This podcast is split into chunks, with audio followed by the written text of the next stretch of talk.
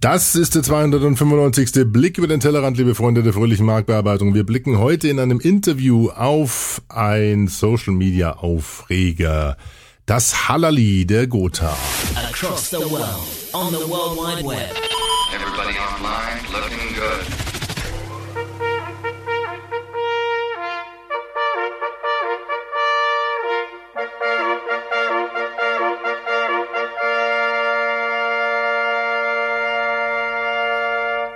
Und damit herzlich willkommen, liebe Freunde der fröhlichen Marktbearbeitung, zu eurem Blick auf die Portosphäre, Blogosphäre, WebX0 und User-Generated Schnickschnack, alles landläufig inzwischen bekannt als Social Media. Und äh, ich mache viel Seminare, das habt ihr inzwischen mitbekommen und in vielen Seminaren taucht die Frage auf, ja, ist es denn gefährlich im Netz unterwegs zu sein mit unseren Plattformen? Was ist mit dem Dialog? Was ist, wenn jeder posten kann? Ich bin ja auch verantwortlich für das, was auf meiner Pinwand passiert auf Facebook.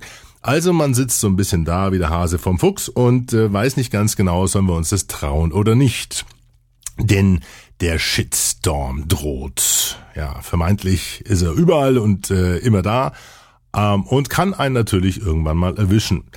Jetzt ist es äh, in dem Fall passiert, dass im April 2012 ein Vorstandsvorsitzender einer großen Versicherung in Köln einen Brief an 15.000 Jäger geschickt hat, und äh, darin zur Unterstützung der Jagd aufgerufen hatte.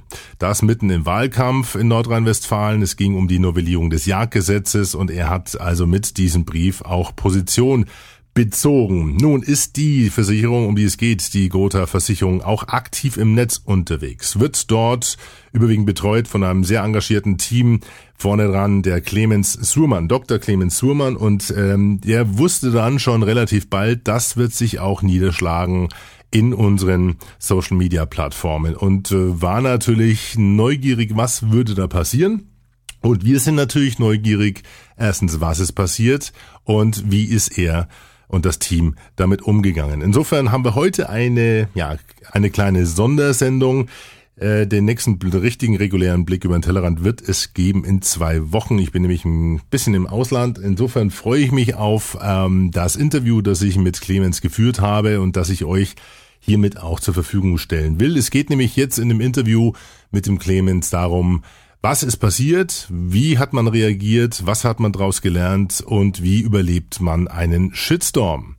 Insofern freue ich mich auf die nächsten 15 Minuten zusammen mit Dr. Clemens Surmann, Pressereferent der Gotha Versicherung und schalte jetzt mal in die ja, Aufnahme von heute Morgen und äh, wünsche euch viel Spaß. Feedback wie immer gerne unter alex.podpimp.de.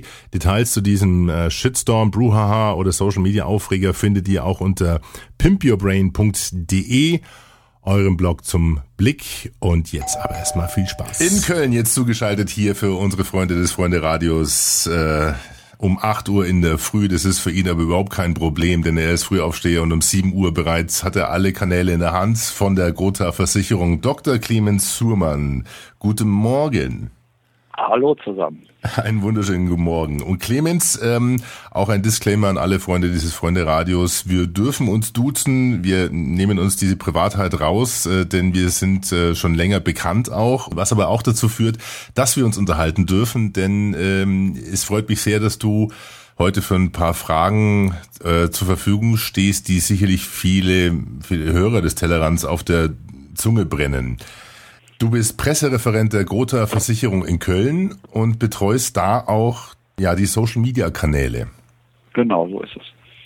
Und machst es ja nicht nur äh, privat schon seit Jahren sehr aktiv und so haben wir uns kennengelernt, äh, sondern jetzt auch im, im Namen der Gotha und da äh, bist du oder warst du in einer sehr interessanten Rolle jetzt im April.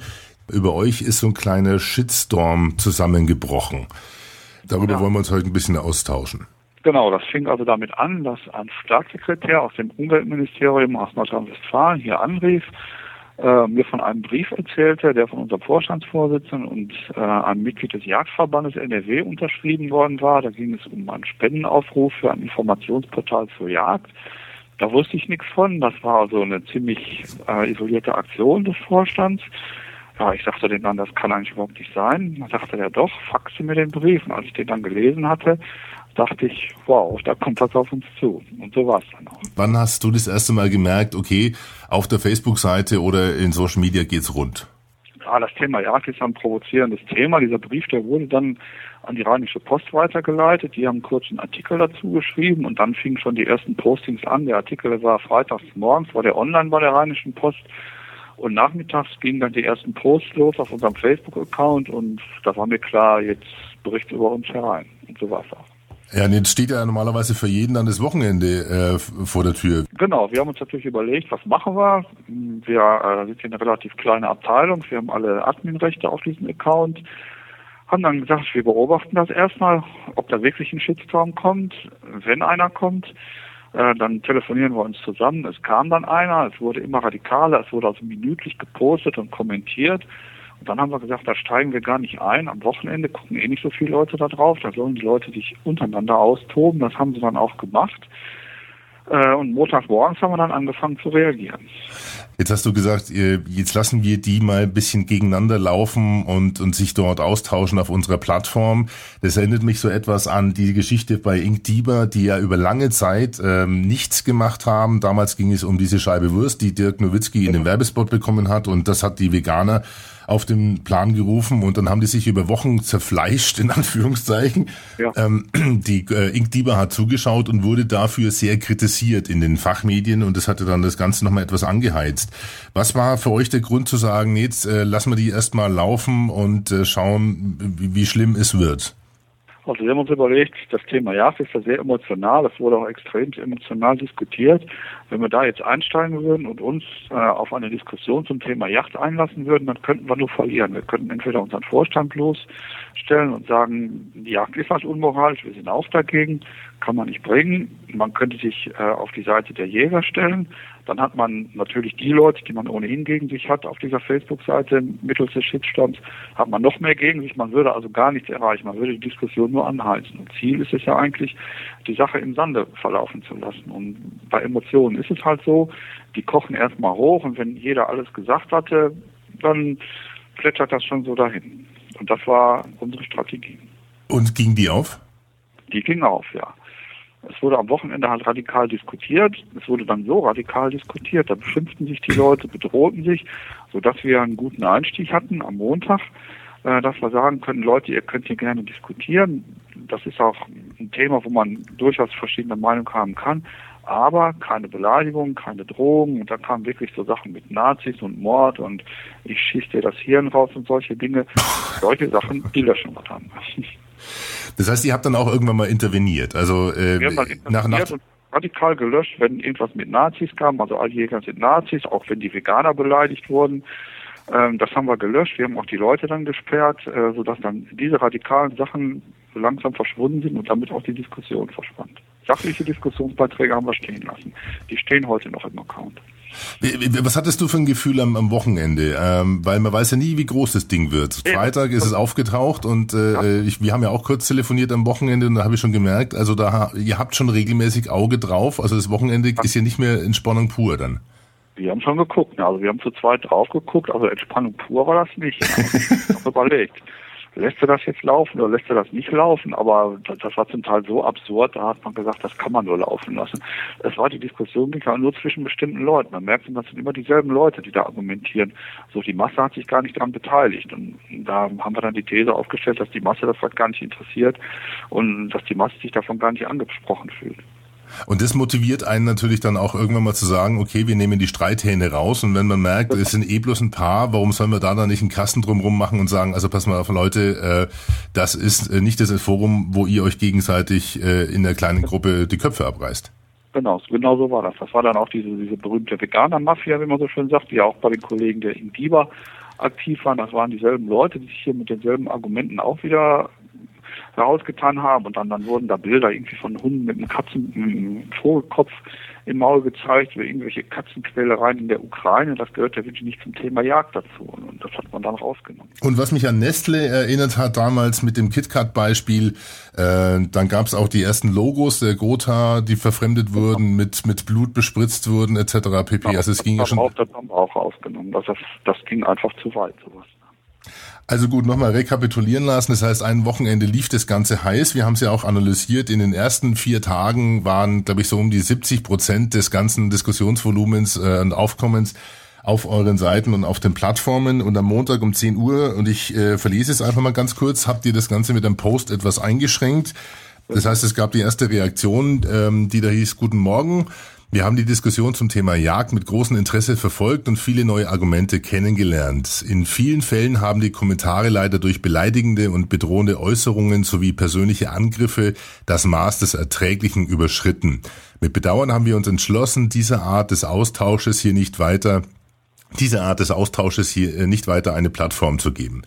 Von daher bitten wir euch, die wenigen nachfolgenden Regeln zu berücksichtigen. Doppelpunkt, bitte geht mit anderen Fans so um, wie ihr selbst behandelt werden wollt. Nehmt euch Zeit und lasst euch nicht zu Kurzschlussreaktionen oder verbalen Ausdrücken oder Ausbrüchen hinreißen. Entschuldigung. Wir behalten uns vor, folgende Kommentare zu entfernen. Beleidigende, obszöne oder bedrohende Äußerungen. Persönliche Angriffe, Spam oder Werbung. Wir wünschen euch einen schönen Start in die Woche. Wie wurde das denn aufgefasst? Das wurde zu 90 Prozent sehr gut aufgefasst. Nur von den Leuten, die halt gerne auf dieser Beleidigungsschiene diskutieren wollten, wurde das natürlich als Zensur aufgefasst. Aber das muss man halt hinnehmen. Das heißt, ihr habt ab dann auch wirklich äh, einzelne Posts gelöscht und äh, wie, wie weit wird man dann dafür kritisiert? Also äh, kriegt man dann hintenrum über die Nachrichtenzentrale irgendwie Haue? Da kriegt man über die Nachrichtenzentrale Haue, aber auch genauso viel Lob natürlich immer fühlt sich jede Seite ungerecht behandelt. Wenn er das löscht, muss er das auch löschen. Dann kamen da Diskussionen auf.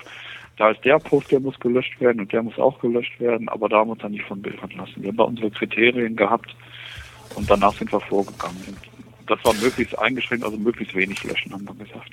Okay, so jetzt wäre es ja schön, wenn es damit irgendwie zu Ende gewesen wäre, aber man hat ja dann immer noch so ein paar Spezialisten, die einem das Leben dann auf Dauer schwer machen. Ich weiß, es hat lange gedauert. Äh, die große Ruhe ist ja eingekehrt, aber es gab ja immer mal wieder so ähm, äh, Kollegen, und zwar interessanterweise von beiden Seiten, also ähm, Leute, die die Gotha verteidigt haben, als auch natürlich so zwei, drei, die aus der veganer Ecke geschossen haben und permanent gepiekst haben. Teilweise ein, zwei Wochen lang. Ähm, genau, der letzte hat am 15. Mai noch gepostet. Am 15. Mai, das heißt also quasi einen Monat nach dem Ganzen äh, ist Gotha quasi bei Einzelnen immer noch im Fokus. Wie geht man denn damit um? Weil ich meine, das nervt doch irgendwann mal und, und äh, sagt man dann nicht... Also da habe ich dann in der Timeline überhaupt nicht mehr drauf reagiert und wenn einer eine Nachricht geschickt hat, habe ich dem ganz sachlich geschrieben, ähm, dem nochmal beantwortet, was er wollte und dann damit hat sich das auch, dann hat sich das auch beruhigt.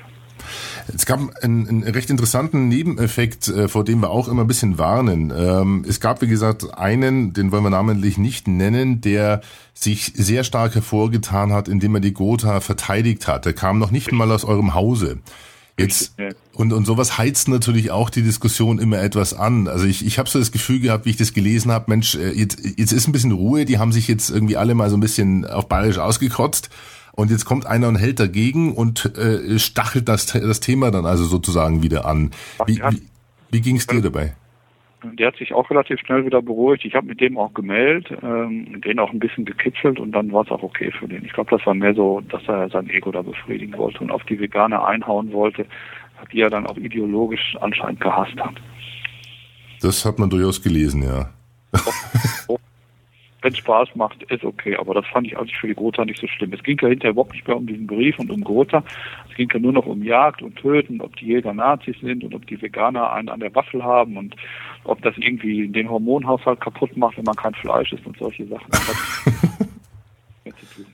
Also ihr seid wirklich in die Mühlen geraten mit dem Brief des Vorstandsvorsitzenden und dem Thema Jagd.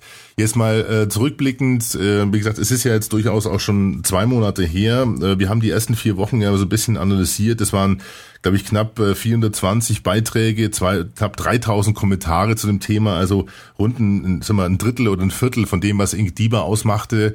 Es hat die, die großen Online-Medien aber nicht erreicht, ne?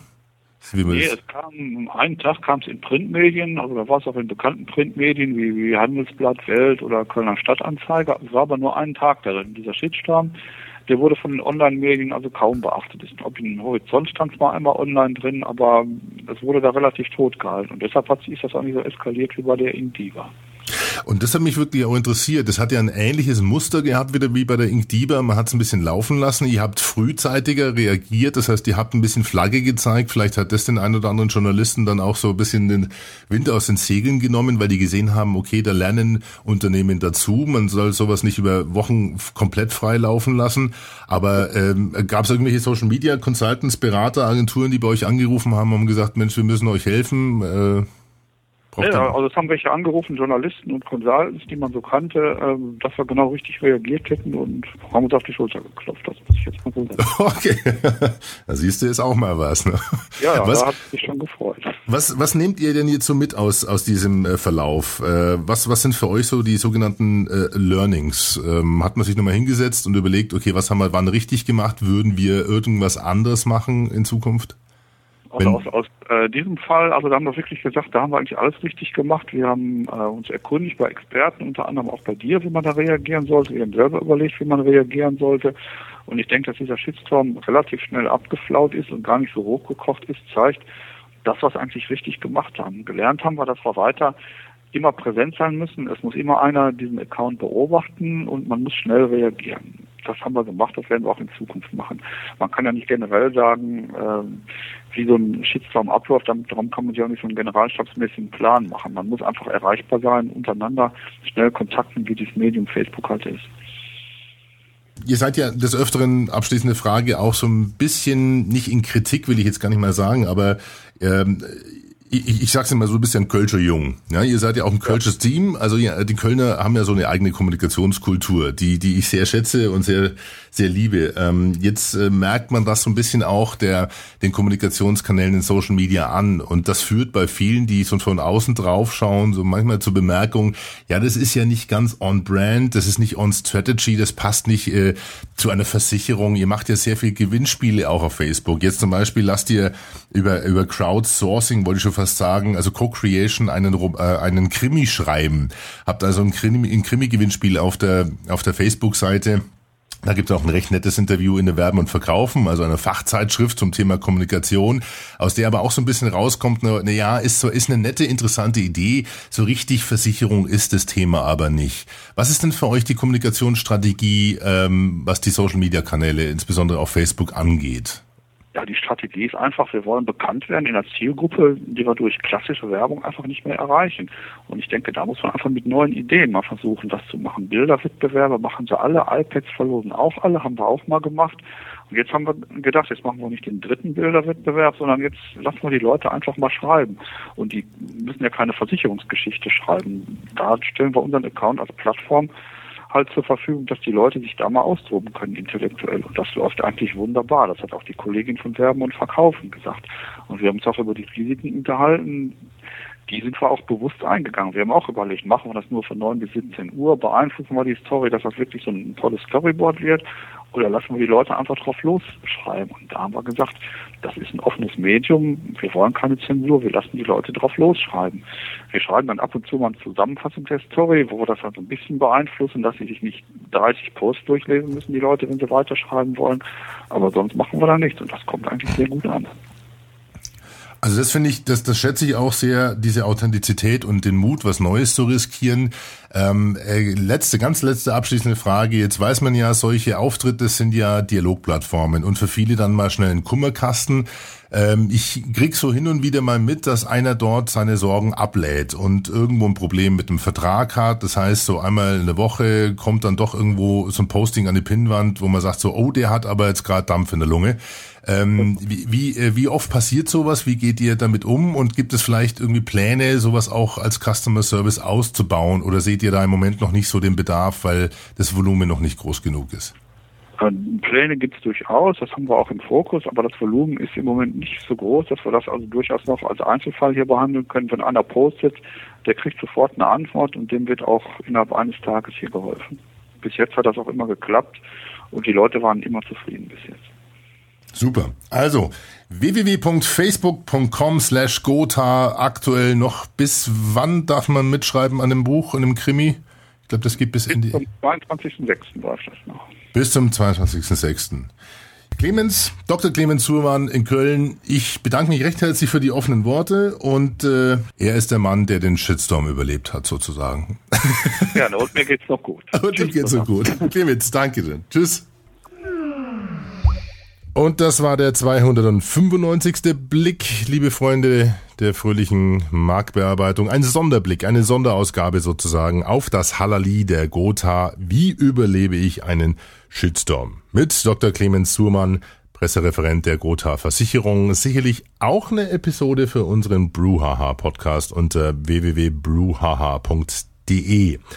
Ich sage erstmal Servus bis in zwei Wochen. Feedback wie immer gerne unter facebook.com slash Tellerrand oder alex at podpimp.de oder dem Blog zum Blick www.pimpyourbrain.de und da gibt es auch weitere Informationen zu diesem kleinen Social Media Aufreger. Bis dahin sage ich Bye bye Servus aus Nymphcastle, euer Alex.